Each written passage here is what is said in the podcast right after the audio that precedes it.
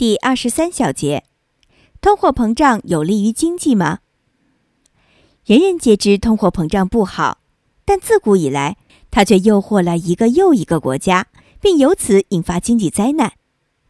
这是因为人们常把金钱和财富混为一谈。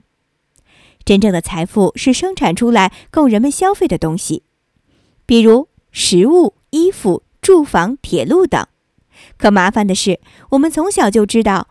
如果更有钱，就能买到更多的东西。那么，政府印更多钞票发给大家，我们会不会变得更富呢？这显然是天方夜谭。可奇怪的是，真会有一些经济学家支持通胀。他们说，人们不消费，因为手中钱太少。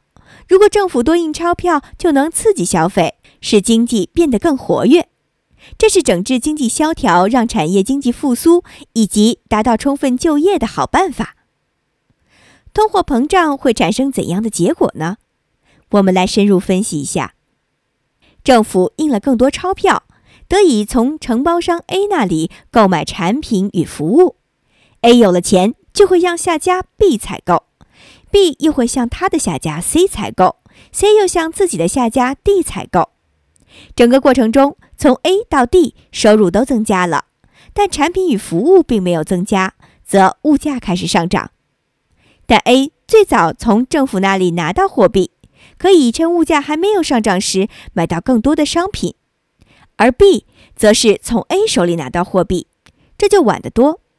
而 C 就更晚，等到 D 拿到货币时，物价已涨得相当高了，同样的钱只能买更少的商品。这意味着其生活水平下降了，可见谁在上游，谁就将在通货膨胀中得利，而谁在下游就只能认倒霉了。既然在通货膨胀中有人得利，有人受损，那么得利者必然试图维持这种盈利方式，而这些企业更靠近权力中心，更容易绑架政府来为其服务，所以通胀一旦开始，就很难停下来。虽然最轻微的通胀也会带来长期恶果，但既得利益集团总能让一些著名经济学家站出来为通胀辩护。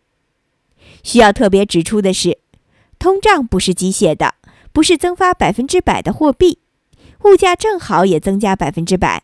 一旦人们信心动摇，就会出现恶性通胀，货币贬值比例大大超过货币增发比例，国家经济因此陷入灭顶之灾。增发货币是政府对人民的盗窃，其诱惑力实在太大。每一个国家、每一代人都会为其所诱惑。经济学家们说，通胀能使产业之轮运转起来，带来充分就业，这是彻头彻尾的胡说。通胀的真正作用是降低工人工资，提高商品价格，使企业能有更多的利润，以盘活资产，恢复生产。更实诚的做法是。直接降低工人工资，但政治家们不敢得罪劳工，就用通胀来欺骗他们。其实劳工们并不傻，当经济不景气时，他们愿意降低工资，可工会却不允许他们这么做。工会宁可让通胀来剥夺劳工的实际收入。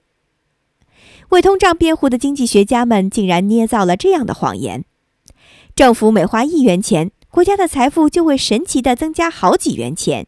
他们称这是乘数效应。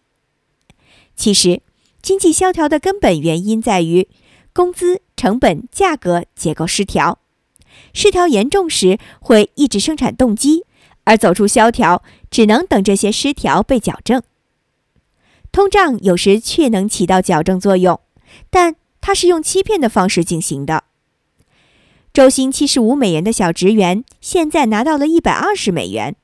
他确实觉得比以前好，虽然物价上涨可能已经超过了百分之百，但他没有充分察觉自己的处境，欺骗民众，这是通胀的政治作用。